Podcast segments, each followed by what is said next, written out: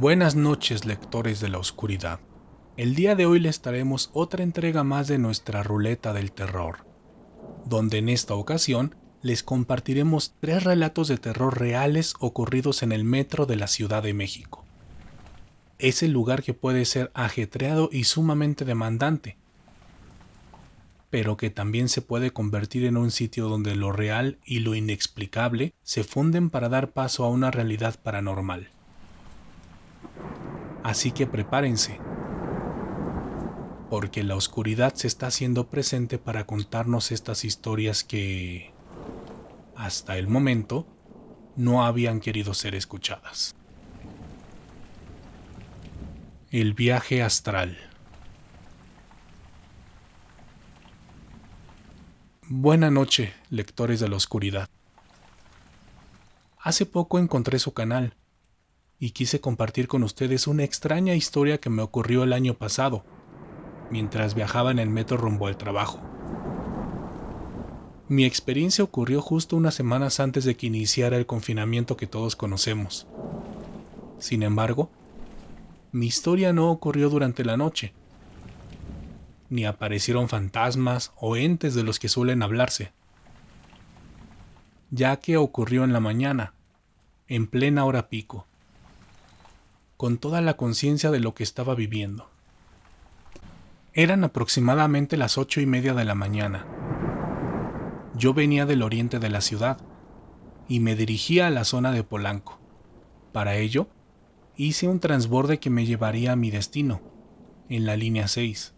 Quiero explicar bien este dato para aquellos que no viven en la ciudad y que no conocen esta línea. La línea 6 es la más profunda en toda la red de este sistema de transporte público, ya que para abordar el tren debes descender varios kilómetros usando largas filas de escaleras. De hecho, su construcción simula ser túneles o nidos subterráneos, o al menos a mí siempre me ha dado esa impresión. Quería dejar lo más claro posible el entorno en el que me ocurrió aquel suceso, porque ese día en especial me llamó mucho la atención dicha profundidad. Además de que un escalofrío recorrió mi cuerpo al ser consciente de que prácticamente estaba viajando en las entrañas de la ciudad. Sé que es algo que hacemos la mayoría de las personas que vivimos y trabajamos en esta urbe, pero creo que pocas veces somos conscientes de ello. Así que con esa sensación abordé el tren y por la gran cantidad de personas quedé prácticamente pegada al vidrio de la puerta. Y para evitar escapar un poco de aquella tensión, decidí subir el volumen de los audífonos que traía para seguir escuchando el podcast que había escuchado horas atrás. Recuerdo que el episodio de ese día hablaba de la santería, y tenían de invitados a un par de cubanos que hablaban sobre el tema. En ese momento, uno de los invitados comenzó a hablar sobre las entidades que visitan a las personas por las noches y del por qué no debemos dormir sin calcetines o algo así. Todo esto mientras miraba la oscuridad del exterior por el vidrio del vagón, fijando la vista en cada detalle de las rocas que conformaban el túnel, hasta que de pronto empecé a sentir bastante sueño. Mis ojos prácticamente se cerraron solos y comencé a sentir como si todo me diera vueltas, hasta que de un momento a otro empecé a desprenderme de mi cuerpo. Lo digo así porque en unos cuantos segundos vi cómo dejaba mi cuerpo abajo, mientras mi alma o mi conciencia se elevaba. En aquella experiencia, vi el tren en el que viajaba y comencé a subir por los túneles del metro hasta salir a la superficie y llegar más y más arriba, hasta el cielo, alcanzando a vislumbrar lo que parecía ser una ciudad antigua con mucha luz. La verdad es que no tengo un recuerdo claro de aquello, pero tengo la certeza de lo que vi en esos rápidos instantes. Sé que es difícil de explicar, pero las personas que han experimentado un viaje astral saben de lo que hablo. Después de ello, solo recuerdo haber regresado de golpe a mi cuerpo. La sensación que tuve fue como si cayera rápidamente de una gran altura, hasta que sentí un ligero dolor en todo mi cuerpo, justo en el momento en el que abrí los ojos. Y lo más extraño de esa situación es que al abrirlos, yo estaba del otro lado de la línea en la que viajaba, es decir, que había dado una vuelta entera a todas las estaciones del metro. Y ya no iba parada. Estaba sentada y recargada en el vidrio, como si me hubiera dormido. Y ya había pasado una hora desde la última vez en la que había estado consciente, pues al ver mi celular, tenía varias llamadas de mi jefe, de la chica de recursos humanos y de mis compañeros, además de que el reloj marcaba las nueve y media de la mañana. Cuando les contesté, les dije que me había quedado dormida y que me sentía mal, que me regresaría a mi casa para ir al médico. Porque claramente no les diría que había tenido un tipo de viaje astral en el que perdí una hora de mi vida.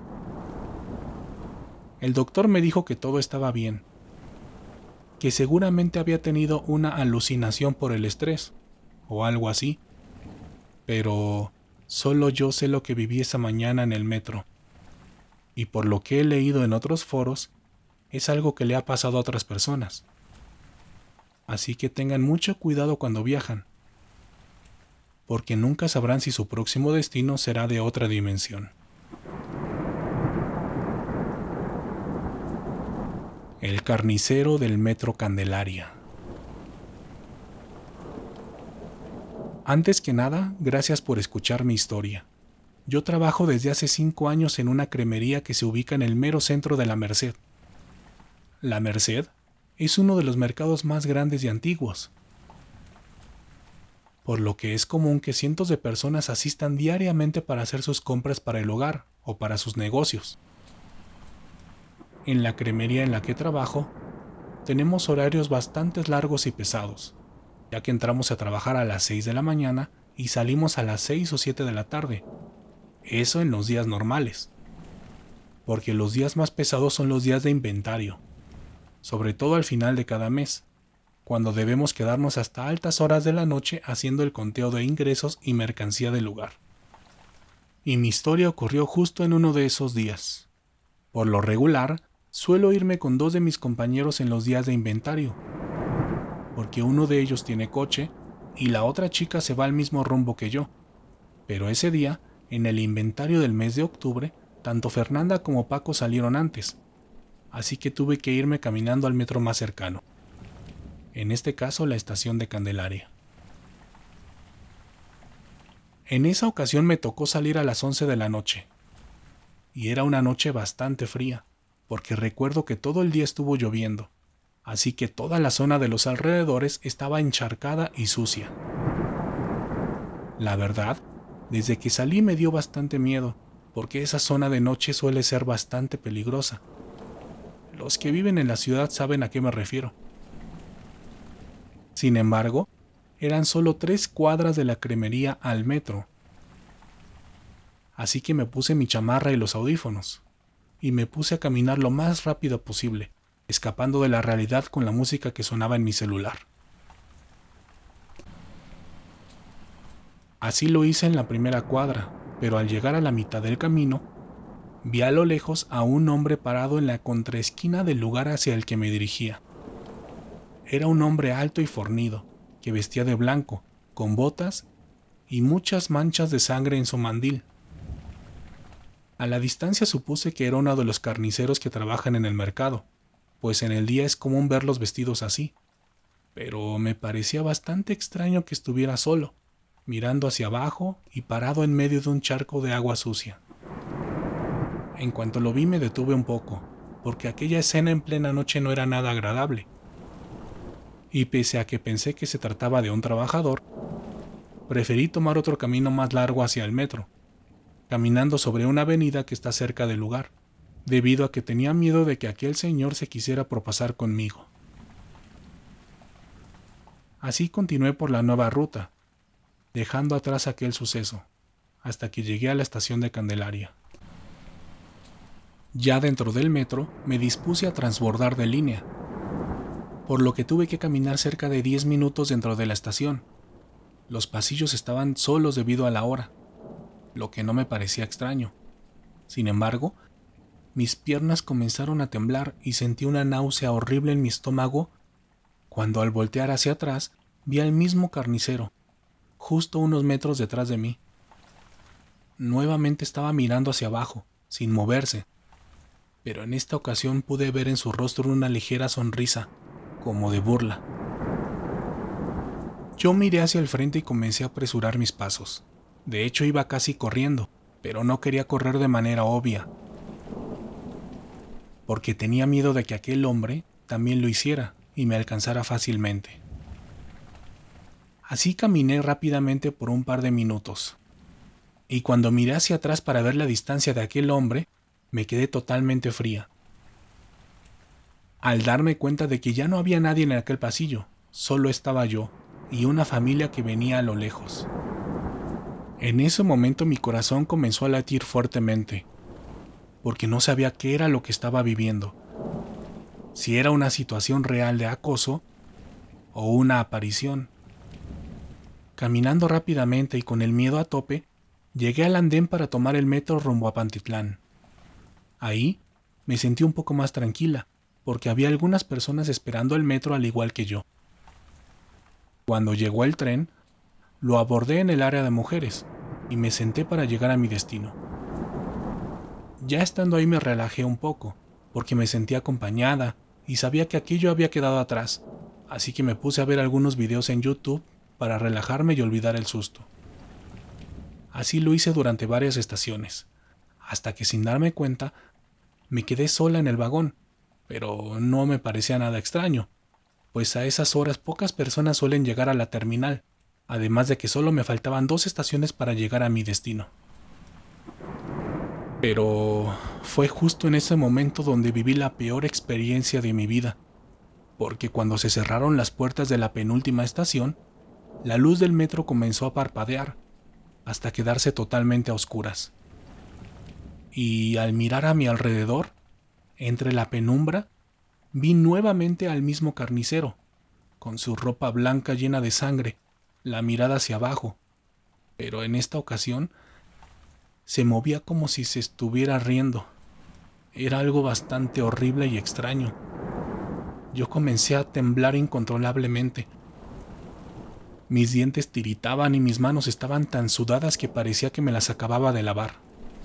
No podía creer lo que estaba sucediendo, porque hasta ese instante supe que se trataba de algo paranormal, y fui consciente de que esa cosa me había seguido desde la calle. El metro seguía avanzando y mi respiración comenzaba a fallar. Mi vista ya estaba nublada. Jamás había sentido tanto miedo en mi vida. Pero gracias a Dios vi la luz de la siguiente estación cada vez más cerca. Hasta que justo al llegar, aquel ente desapareció, así, de la nada, como si se esfumara de un momento a otro. Al bajarme del tren busqué a los policías, porque me sentía realmente mal. Sabía que estaba a punto de desmayarme o de caer en un ataque de pánico. Los policías me auxiliaron y me preguntaron sobre lo que me había sucedido, pero no quise decirles nada, porque sabía que no me iban a creer. Lectores de la Oscuridad, ¿están disfrutando las historias de esta noche? Espero que sí. Recuerden que nos ayudan mucho suscribiéndose a nuestro canal dejando algún comentario, dándole like al video y compartiendo estos relatos con otros habitantes de la oscuridad. Pero ahora sí, los dejamos con la última historia de la noche. La rata gigante de la Merced. Mi relato es breve, y la verdad es que hasta el momento sigo sin saber si lo que vi es real, pero quise compartirlo con ustedes, porque sé que muchas personas han visto algo semejante en la estación del metro donde tuve mi experiencia. Lo que me ocurrió fue como a las once y media de la noche, en la estación del metro La Merced. Yo no suelo estar tan tarde en esa zona de la ciudad, pero en esa ocasión fui a dejar a Laura a su casa, una chica que me gustaba de la prepa y a la que había acompañado para que no se fuera sola a casa. Cuento esto porque la verdad es que esa noche yo estaba bastante emocionado. De hecho, jamás sentí miedo por estar a altas horas de la noche en el metro. Al contrario, me sentía el hombre más afortunado del mundo. Así que entré a la estación y me dispuse a esperar el metro, el cual se estaba tardando más de lo normal. Por lo que comencé a asomarme hacia el túnel para ver si se alcanzaba a apreciar alguna luz o señal del tren. Sin embargo, lo que alcancé a ver fue algo sumamente extraño, pues entre la oscuridad vi cómo pasaba un animal caminando entre las vías.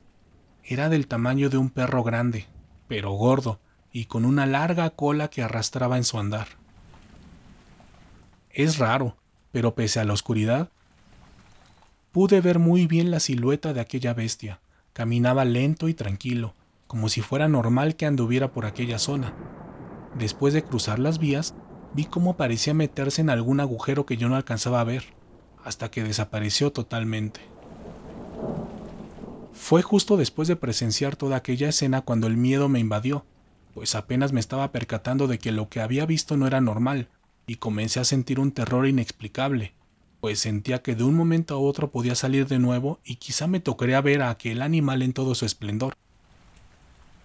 Pero esto último no ocurrió, porque en un par de minutos después el metro pasó y pude subirme.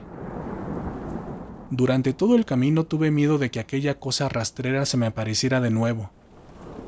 Pero con el paso de los años se me fue olvidando esa experiencia, ya que a nadie se la conté.